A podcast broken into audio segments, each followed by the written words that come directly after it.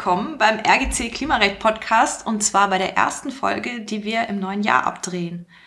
Heute sprechen wir über energierechtliche Privilegien für energieintensive Unternehmen und die damit im Zusammenhang immer häufiger verlangten klimaschützenden Gegenleistungen.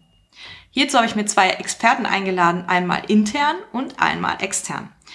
Zuerst freue ich mich, dass meine Kollegin Lena Ziska heute mit dabei ist. Lena arbeitet seit Jahren mit unseren Mandanten im Rahmen der energierechtlichen Privilegien zusammen und hat schon über 100 Anträge, zum Beispiel für die besondere Ausgleichsregelung oder nach der BECV für Unternehmen gestellt.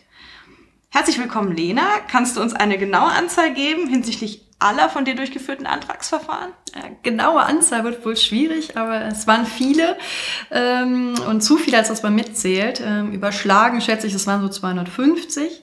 Ähm, aber die Regelungen zu den jeweiligen Antragsverfahren waren immer unterschiedliche, jedes Antragsjahr. Und dann äh, bleibt die Spannung erhalten und man freut sich jedes Jahr auf eine neue Antragsrunde. Das ist schön, dass du das so siehst. Und dann habe ich zur Vervollständigung des Bildes auch noch die nicht juristische, sondern energiewirtschaftliche Expertise eingeladen, repräsentiert durch Marc Jüttner vom Unternehmen CP Energie. Herzlich willkommen, Marc. Ähm, möchtest du dich und CP Energie vielleicht mal kurz vorstellen? Vielen Dank. Mein Name ist Marc Jüttner. Ich bin Geschäftsführer der Firma CP Energie mit Hauptsitz in Bremen und ich bin Energieauditor, das heißt, ich äh, zertifiziere Unternehmen im Bereich der ISO 50001, der ISO 14001 und der ISO 9001. Und die CP Energie aus Bremen ist mittlerweile seit über 20 Jahren energiewirtschaftlich für Industriekunden tätig. Das heißt, wir sind von Themen wie der Strombeschaffung bis zum Energiemanagement, bis zur Unterstützung bei den Anträgen äh, für Strom- und Energiesteuern, bis hin zu Monitoring-Systemen und Energieeffizienzmaßnahmen, Förderung und so weiter als verlängerter Arm der Energieabteilung der jeweiligen Unternehmen tätig und unterstützen unsere Kunden in all diesen Bereichen. Ja, spannend. Äh, auf jeden Fall äh, eine sehr wichtige Aufgabe. Wird umso wichtiger, das werden wir gleich noch sehen.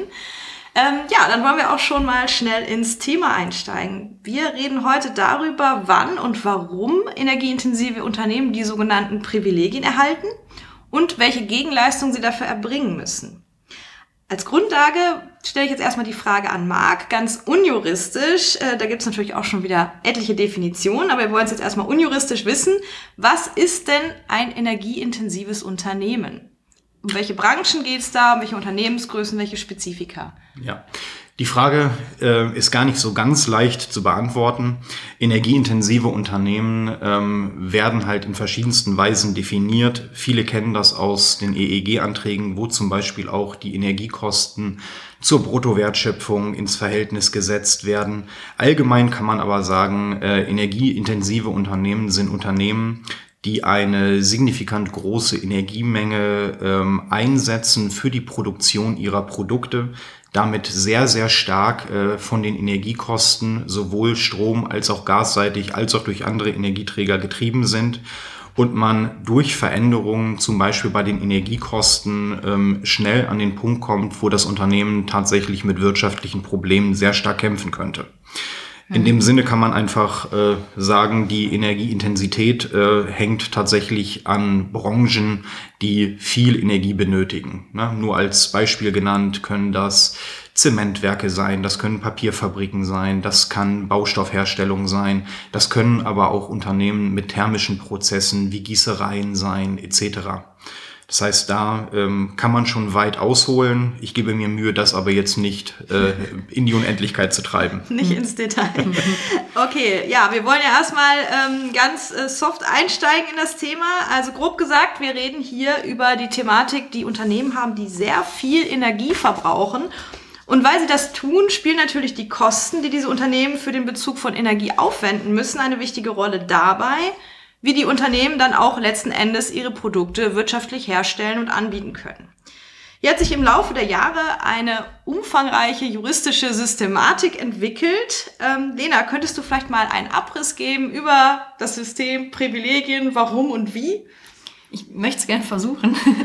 Denn äh, hinter allen äh, Privilegien im Energierecht steht eigentlich immer der Wille, Carbon Leakage zu vermeiden. Das ist so ein Begriff übersetzt äh, so viel wie Kohlenstoffleckage als also eine Abwanderungsgefahr von Unternehmen ins Ausland.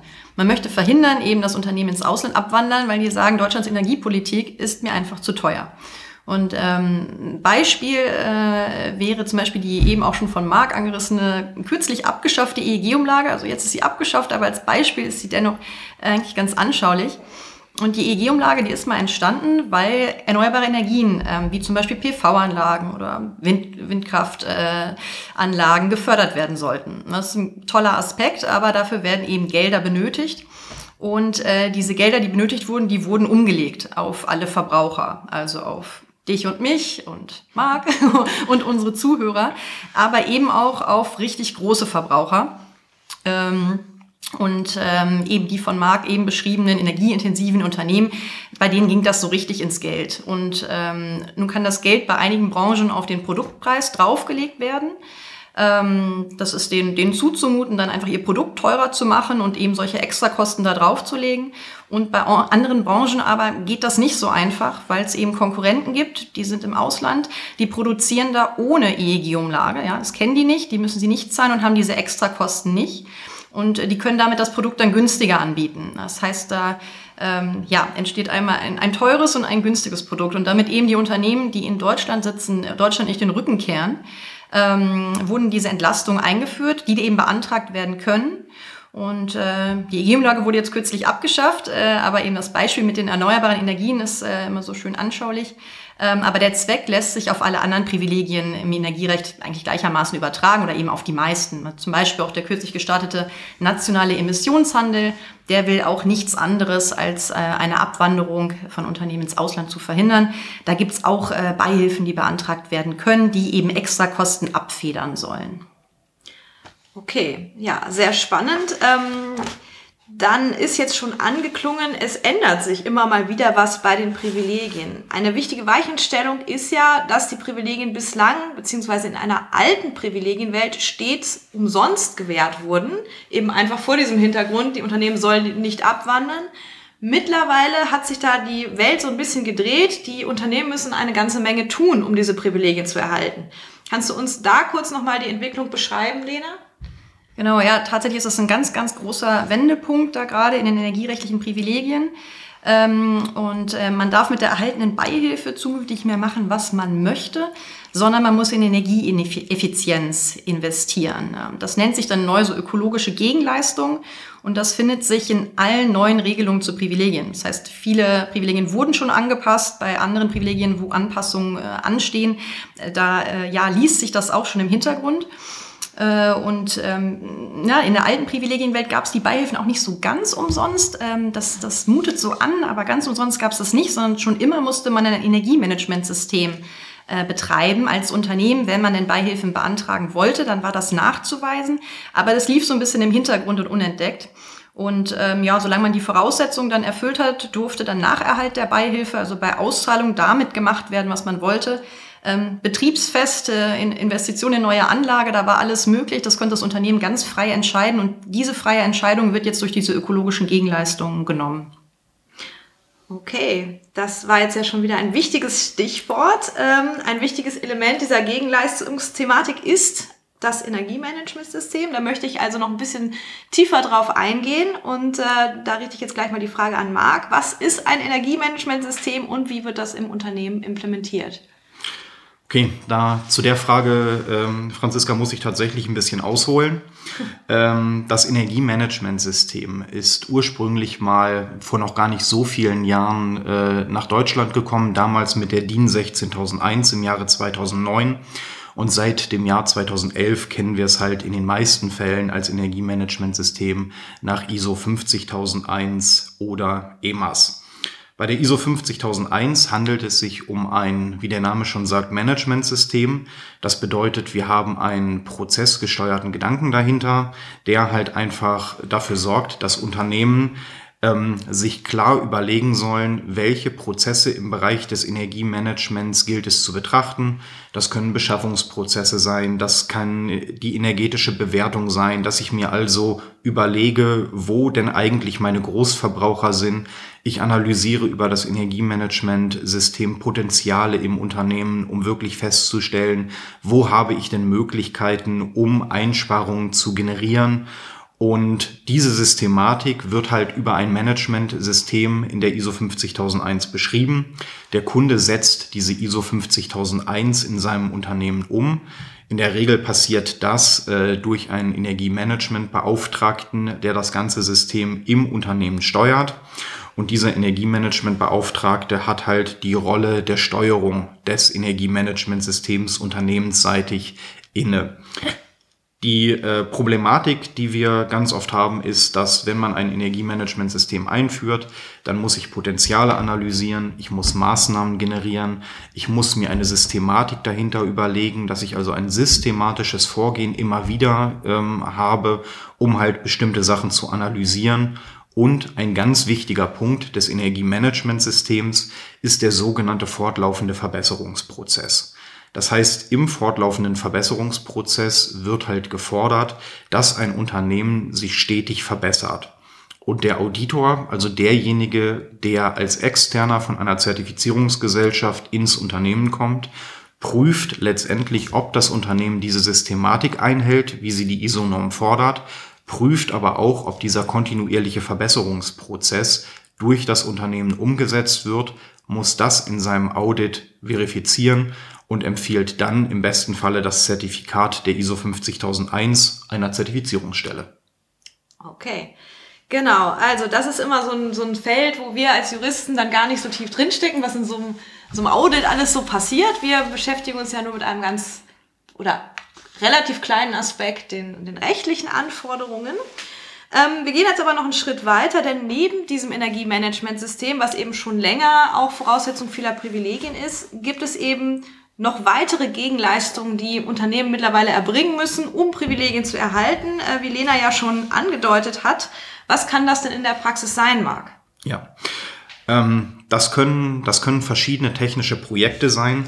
Wichtig ähm, an der Stelle ist, dass man die Unternehmen jetzt mitnehmen muss und, und sagen muss, das, was man früher als, als Maßnahme definiert hat. Und die ISO 50001 hat schon vom ersten Tage gefordert, dass man Maßnahmen definiert. Diese Maßnahmen sind ja nichts anderes als Energieeffizienzverbesserungen im Unternehmen. Die Maßnahmen, die wir jetzt im Zuge der Gegenleistungen immer wieder betrachten, sind unterm Strich gesehen nichts anderes als die Sachen, die wir eh schon im Unternehmen gemacht haben.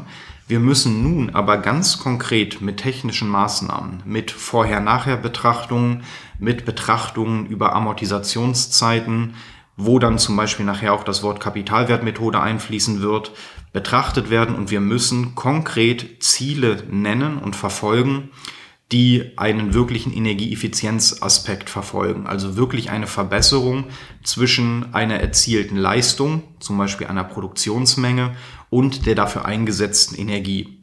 Und diese, diese Leistungen oder diese Ziele mit einer Vorher-Nachher-Betrachtung, mit tatsächlich Einsparungen, die ich in Zahlen, Daten und Fakten präsentieren kann, die sind würdig, um als Ziel bzw. Gegenleistung akzeptiert zu werden. Hm. Zählt denn dazu auch der Einsatz von erneuerbaren Energien? Also wenn sich das Unternehmen zum Beispiel eine große PV-Anlage auf das Dach setzt und fortan einen Teil seines Stromverbrauchs selber erzeugt, ist das auch als Gegenleistung geeignet? An der Stelle ähm, von meiner Seite aus wieder ein ganz klares Jein. ähm, wir haben natürlich mit einer Photovoltaikanlage die Möglichkeit, einen möglichst großen Anteil an Grünstrom zu erzeugen und den ins Unternehmen zu bringen. Das heißt, jede regenerativ funktionierende Eigenerzeugungsanlage liefert erstmal einen Strom, der entsprechend natürlich CO2-neutral ist. Aber, jetzt kommt das große Aber, im eigentlichen Sinne der ISO 50001 und des Energiedienstleistungsgesetzes und den meisten äh, Privilegien, die ich äh, bekommen kann oder äh, beantragen kann, habe ich immer das Thema als Problematik, dass gesagt wird, wir wollen tatsächlich eine Effizienzverbesserung über diese eben genannte Kennzahl eingesetzte Energie zu erzielter Leistung sehen. Und genau das habe ich bei der Photovoltaik natürlich nicht. Das heißt, im Endeffekt ändere ich den Energiebezug, beziehe die Energiemenge zwar aus einer regenerativ funktionierenden Erzeugungsanlage, aber ich habe unterm Strich nicht wirklich eine Kilowattstunde zu einer erzielten Leistung, wie zum Beispiel einer Tonnage, eingespart. Deswegen das ganz klare Jein. Es gibt Möglichkeiten, da muss ich dann allerdings äh, meine Kollegin Franziska angucken oder Lena angucken und sagen, äh, sorgt bitte oder erklärt mir bitte, wie es funktionieren kann. Ich kann an der Stelle nur sagen, rein aus der Energiemanagement-Sicht, bei den Privilegien, die wir jetzt betrachten und die wir in der ISO 50001 auch mit einer Kapitalwertmethode versehen können etc., kann ich rein das Thema PV-Energie nicht als Effizienzmaßnahme betrachten. Ja, den, den Ball nehme ich gerne auf, ähm, weil die PV-Anlage einfach so eine ganz klassische Nachfrage ist, die uns gerade ähm, häufig trifft bei, bei Nachfragen rund um die ökologischen Gegenleistungen ist so ein ganz beliebter Irrglaube, dass man sagt, man tut doch was Gutes, indem man da eine PV-Anlage installiert und das Unternehmen wird grüner. Und ähm, das mag auch alles stimmen, aber ähm, wie gerade erläutert, ähm, ist es eigentlich nicht unbedingt eine Verbesserung der Energieeffizienz. Und die Energieeffizienz ist, ist der eigentliche Aspekt, den die ökologischen Gegenleistungen da vorsehen. Zumindest als eine Alternative. Und deshalb muss man sagen, ökologische Gegenleistung kann auch so einen EE-Strom umfassen. Das heißt, ähm, auch so eine PV-Anlage kann eine ökologische Gegenleistung sein, dann aber eben nicht im Sinne von, man verbessert die Energieeffizienz, sondern anders gedacht. Und äh, das sieht auch nicht jedes Privileg vor.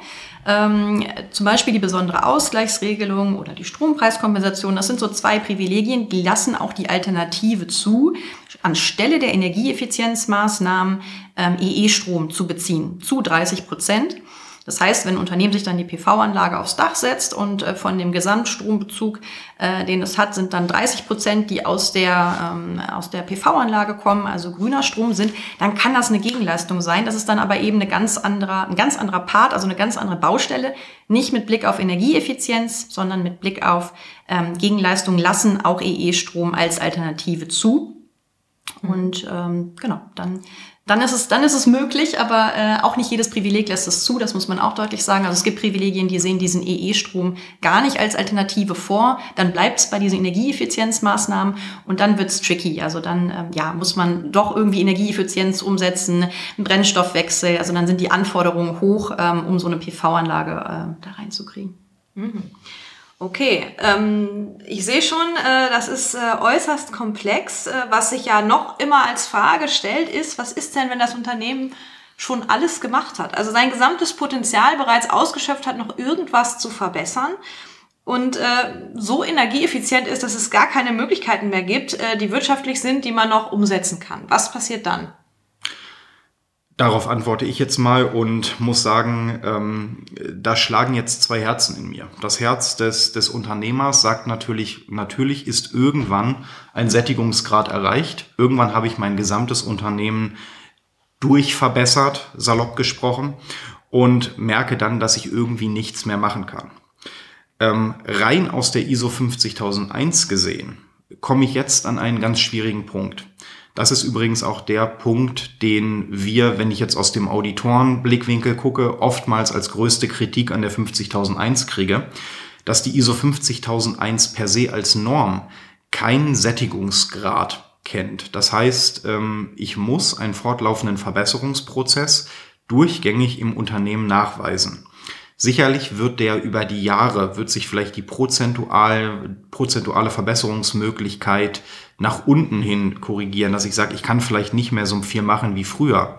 Ich kriege aber als Auditor ein großes Problem, wenn ich zu einem Kunden komme und der sagt, wir haben jetzt alles durchverbessert, ich kann keine Maßnahmen mehr zeigen, ich kann keine Verbesserung mehr aufzeigen und ich kann kein ähm, und ich kann keine Maßnahmen mehr erzeugen. Dann wiederum habe ich ein, ein großes Problem im Zertifizierungsprozess, weil ich dann sage, ohne Maßnahmen, ohne definierte Ziele wird es für mich als Auditor schwierig bis unmöglich. Also wir reden dann tatsächlich über eine Hauptabweichung, äh, ein Zertifikat zu empfehlen. Auf der anderen Seite muss man jetzt sagen, wir gucken jetzt aus zwei Blickwinkeln. Wir haben einmal die, die, die Umsetzung der ISO-Management-Systeme nach der 50001. Auf der anderen Seite haben wir äh, Gegenleistungen, die wir ja erbringen müssen aufgrund von äh, zum Beispiel der Strompreiskompensation oder der Carbon Leakage Verordnung. Und dort ähm, wird immer wieder über eine Kapitalwertmethode gesprochen. Und die Kapitalwertmethode ist unser, unser neuer Rechenweg zur Berechnung von Zielen im Energiemanagementsystem ähm, und entsprechend auch den Zielen, die ich brauche, um Nachweise zu erzeugen, wie ich mein Kapital eingesetzt habe oder einsetzen werde, was ich aus entsprechenden Rückerstattungen oder Minderungen bekomme.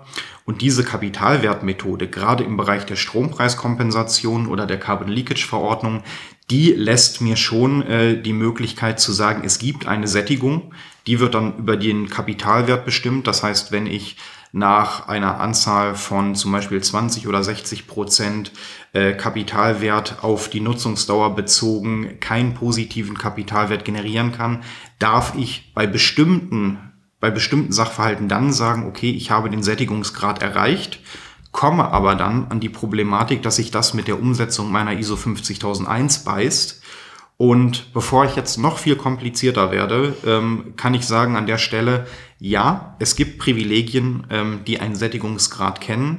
Im Allgemeinen brauche ich aber, um bestimmte Privilegien zu, kommen, zu bekommen, immer meine 50.001 und die 50.001 kennt klassischerweise nicht wirklich einen Sättigungsgrad, so dass ich dort auch weiterhin gezwungen, und das mit Respekt gesagt, gezwungen werde, weiterhin äh, Maßnahmen zu definieren, umzusetzen und auch nachzuweisen. Okay, das klingt ja aber so, als wäre es äh, in bestimmten Konstellationen zumindest ganz schön schwierig, das wirklich so zu erfüllen, wie es gedacht ist. Glaubt ihr denn, dass die Unternehmen insgesamt diese Anforderungen für umsetzbar halten oder stellt das die Unternehmen im Regelfall vor ganz große Herausforderungen? Ich denke, ähm, die Herausforderungen zum Betrieb einer ISO 50001 und dazu zähle ich jetzt mal die äh, Nachweismethoden, zum Beispiel aus bestimmten äh, steuer- und energieseitigen Privilegien mit dazu, wird einfach größer. Das heißt, wenn ich mir angucke, ähm, wie zum Beispiel die, die Aufgaben eines EMB definiert sind, dann sehe ich, äh, dass ich äh, mittlerweile seit über zehn Jahren Energiemanagementbeauftragte und Energieauditoren für verschiedene Bildungsträger ausbilde und dass einfach die Rolle für den Energiemanagementbeauftragten durchaus komplizierter wird. Das heißt, vom reinen Betrieb eines Energiemanagementsystems, was früher in den Anfangsjahren oftmals noch sehr pragmatisch betrieben wurde, ähm, kommen wir jetzt an den Punkt, wo man sagen muss, alleine über zum Beispiel die im Jahre 18 dazugekommenen Forderungen aus der ISO 50006 also den Regressionsanalysen, die gemacht werden müssen, um bestimmte variablen Einflüsse zu definieren und gegebenenfalls rauszurechnen. Jetzt das Rechnen mit Kapitalwertmethoden, ähm, Variantenbetrachtungen, die in der Kapitalwertmethode vorgeschrieben äh, werden. Das heißt, ich muss ja jetzt eine Kapitalwertmethode nach der äh, 17463 der DIN durchführen und sehe dann, dass dort auch ein Worst-Case-Weg, ein, ein, ein Best-Case und, ein, äh, und ein, ein, ein Mittelweg aufgezeigt werden muss. Und diese ganzen Betrachtungen zusammen mit Nutzungsdauerbetrachtungen, zusammen mit technischen Betrachtungen, mit den Zielen, die umgesetzt werden müssen, sorgt halt dafür, dass der administrative Aufwand fürs Unternehmen durchweg größer wird und die Rolle des EMBs sich in den letzten zehn Jahren auch deutlich verändert hat zu einem Job, der mittlerweile schon eine sehr, sehr komplexe und ist interdisziplinäre Anforderung hat. Hm.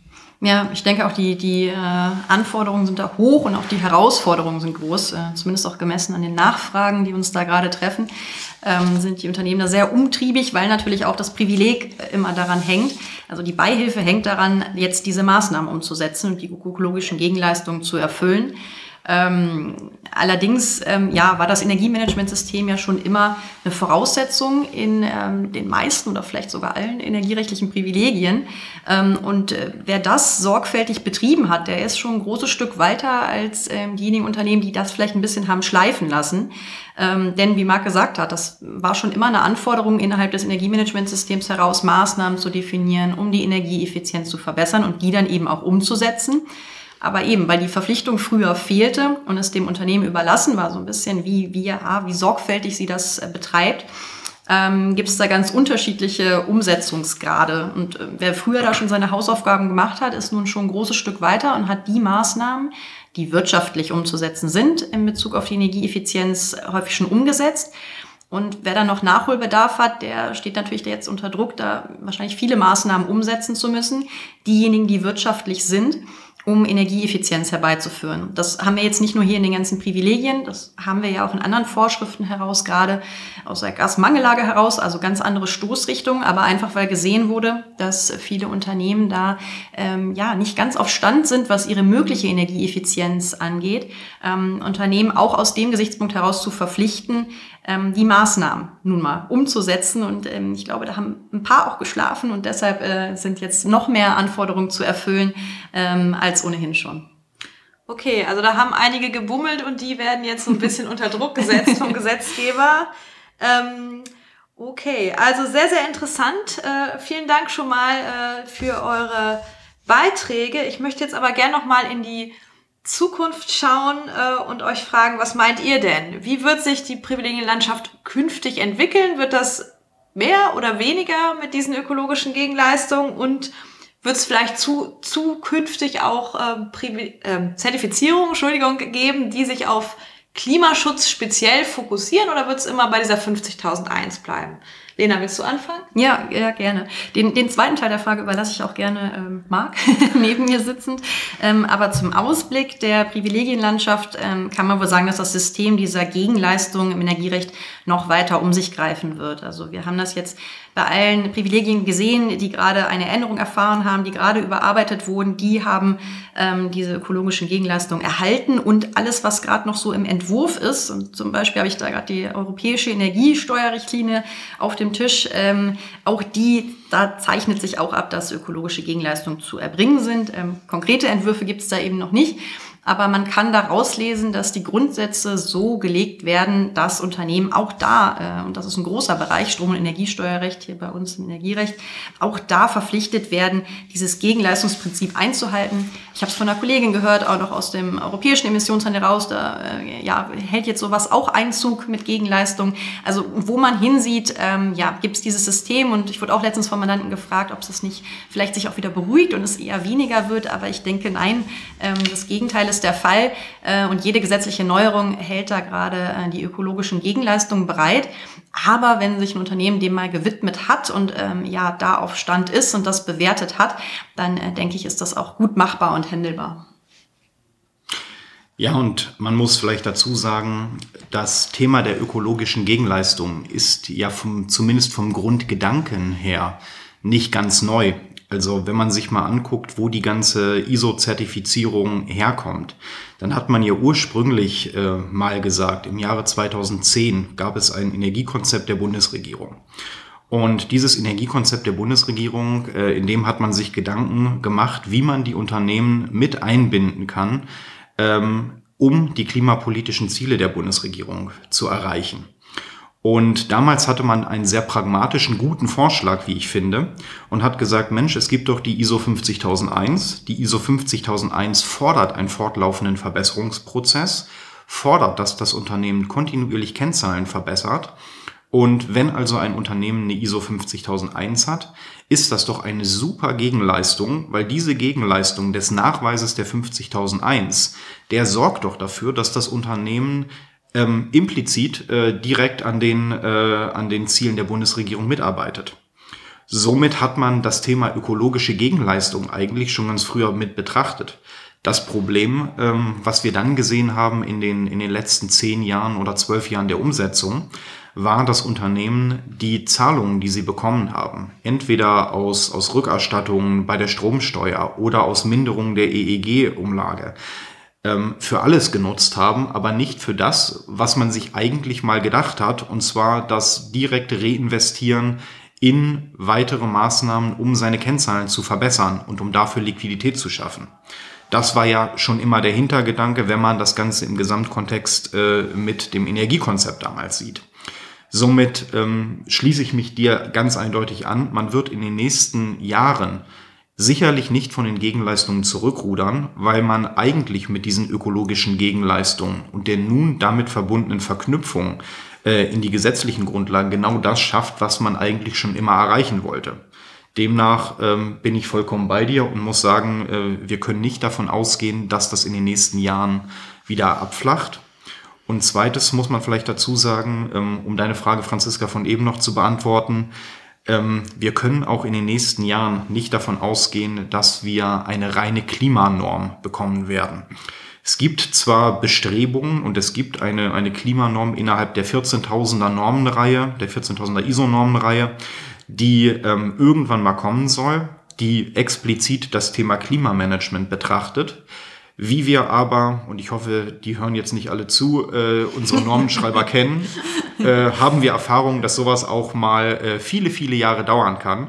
Und dadurch, dass ich äh, gehört habe, dass im Moment der Status noch nicht allzu weit ist, äh, was diese Normenentstehung angeht, würde ich jetzt, ohne dass ich bitte darauf festgenagelt werden kann, ganz einfach mal behaupten, dass wir sicherlich mit dem Thema ISO 50001 und EMAS-Zertifizierung äh, die nächsten fünf bis acht Jahre sicherlich leben müssen und noch nicht erwarten können, dass eine neue Klimanorm uns vielleicht das ein oder andere abnimmt. Alles klar, dann ganz, ganz herzlichen Dank euch für das Interview.